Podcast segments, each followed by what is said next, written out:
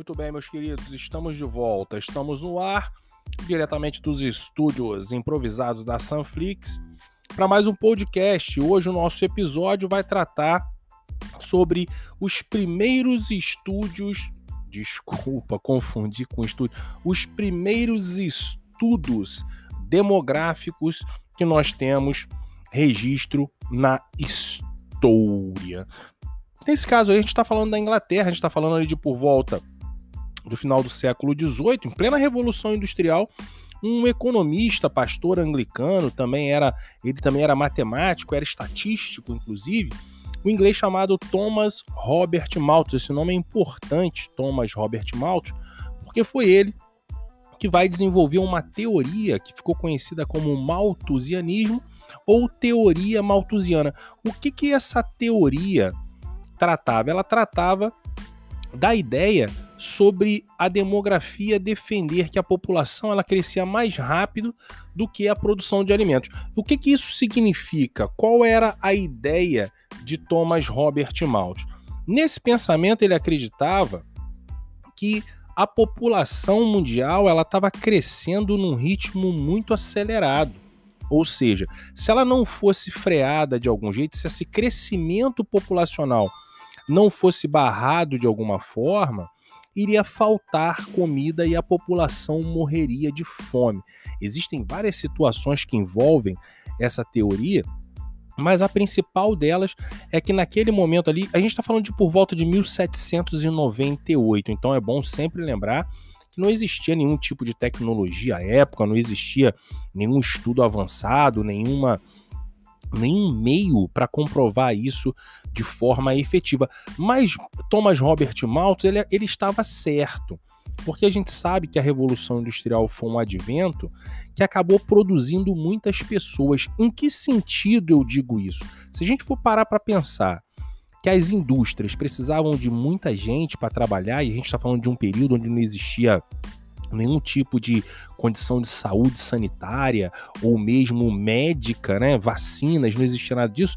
As famílias eram muito numerosas porque também não existia nenhum tipo de tecnologia voltada para o controle populacional, voltada para o planejamento familiar. A gente está falando de camisinha, de pílula anticoncepcional, isso não existia.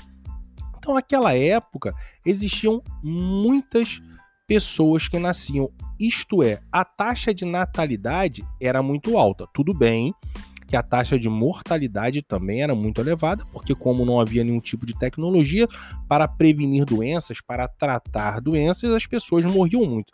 Mas o fato é que, embora muito criticada, essa teoria ela serviu para os governos pensarem sobre as consequências do impacto desse crescimento populacional desordenado na economia. Então, o que o, que o, pastor Malthus, o que o, o, economista Thomas Robert Malthus, ele dizia? Ele dizia que a população a cada 25 anos ela aproximadamente dobrava. E dados do comércio e das populações de várias partes do mundo acabavam apontando realmente que isto era verdadeiro. A população ela tinha um crescimento em progressão geométrica, enquanto a produção de alimentos ela aumentava apenas em progressão aritmética. O, o, o, a população estava crescendo muito e o ritmo de produção de alimentos era menor. Por que isto acontecia? Assim como na questão social, assim como na questão econômica, nós também não tínhamos nenhum tipo de tecnologia voltada para uma maior produtividade no campo, para a produção de comidas. Não existiam sementes modificadas, fertilizantes, agrotóxicos, agrotóxicos, perdão, nada disso. Então realmente se cultivava como se cultiva hoje, quando você tem aí uma horta na sua casa, naquela questão orgânica, né? O adubo, ele é todo feito aí do que sobra, do restante do que você usa para fazer uma produção orgânica. Então, nesse caso, a produtividade, produtividade desse setor né, que é o setor primário da economia, ele não era muito grande. Então, nesse caso aí, o que Malthus trazia, ele afirmava isso, e o que ele trazia como consequência? Ele trazia como consequência uh, a fome, a miséria, a pobreza extrema em todos os sentidos, porque faltando comida, ele acreditava, ele dizia, que as populações no mundo começariam a se degradar, começariam a lutar por comida, então seria realmente um cenário caótico. Tanto que, prevendo essa catástrofe, Malthus ficou conhecido como um dos demógrafos. Demógrafo é aquele especialista que trabalha com o estudo dessa dinâmica populacional, como um dos demógrafos mais catastróficos de todos os tempos, porque ele dizia que apenas uma catástrofe seria é, necessária, seria suficiente para equilibrar esta questão de, de baixar o número da natalidade, baixar o número de pessoas crescendo ali. O que, que ele dizia? Ele dizia que essas catástrofes poderiam ser de cunho ou natural, exemplo, um terremoto que matasse muitas pessoas, um furacão, enchentes, enfim, ou então até mesmo algo vindo do próprio ser humano, como as guerras. Olha que interessante que a gente está falando ali do finalzinho do século XVIII, 1798, e mais à frente um pouquinho, logo depois da Revolução Industrial, a própria Revolução Industrial ela vai ser a principal causa da Primeira Guerra Mundial, que vai matar muita gente. Na segunda, mais pessoas ainda vão morrer. Então, olha que Malthus ele estava prevendo esse tipo de acontecimento. Então, quando se fala em visão malthusiana, se dizem aí, dizem, perdão, que seria apenas catástrofes é, o único fator responsável por diminuir o crescimento.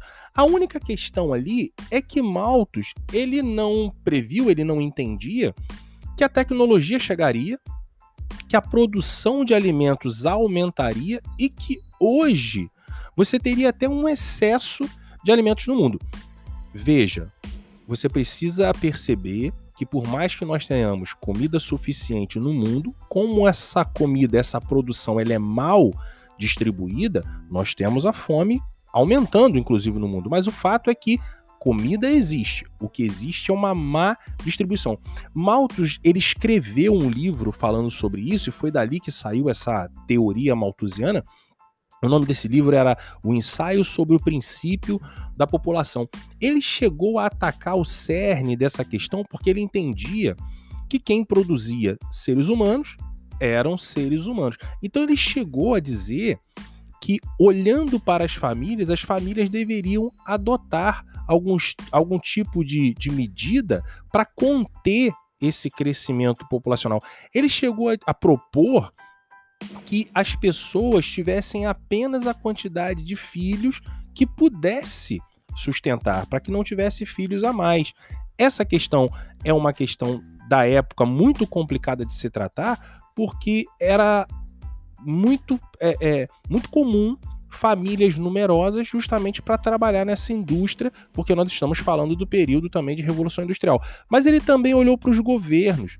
Só que no caso dos governos, ele não chegou a ir tão a fundo dizendo o que os governos deveriam fazer. Ele disse apenas que os governos, eles deveriam, o poder público deveria adotar medidas para conter o crescimento populacional.